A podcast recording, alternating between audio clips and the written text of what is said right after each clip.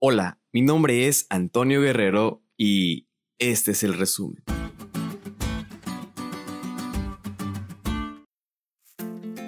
La vida de José ilustra el poder del perdón.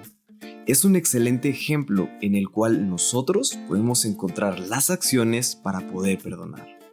Durante esta semana estudiamos cómo el perdón nos libera del veneno de la amargura.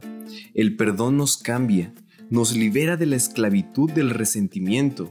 El perdón facilita el restablecimiento de las relaciones quebrantadas. El perdón es una actitud de gracia para aquellos que nos han hecho daño. Este no justifica su comportamiento pecaminoso. Al contrario, los libera de nuestra condena y los trata con amabilidad a pesar de lo que nos han hecho. El perdón auténtico no espera hasta que la persona que te ha hecho daño te pida que la perdones. El perdón auténtico opta por perdonar a los demás, aunque no lo merecen. Porque el amor de Dios llega a nosotros cuando no lo merecemos incluso. Y es que donde abunda el pecado, la gracia de Dios abunda mucho más. El mal puede herirnos, pero Dios es el gran sanador Dios venda nuestras heridas, sana nuestro corazón y restaura su imagen dentro de nosotros.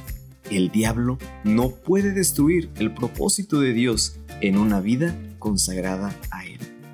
Te invito a que hoy reflexiones sobre esto y tomes una decisión, la decisión de perdonar. Y es que esto, sin duda alguna, te traerá más beneficios a ti que a la otra persona.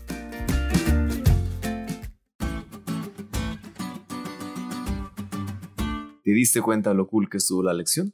No te olvides de estudiarla y compartir este podcast con todos tus amigos. Es todo por hoy, pero mañana tendremos otra oportunidad de estudiar juntos.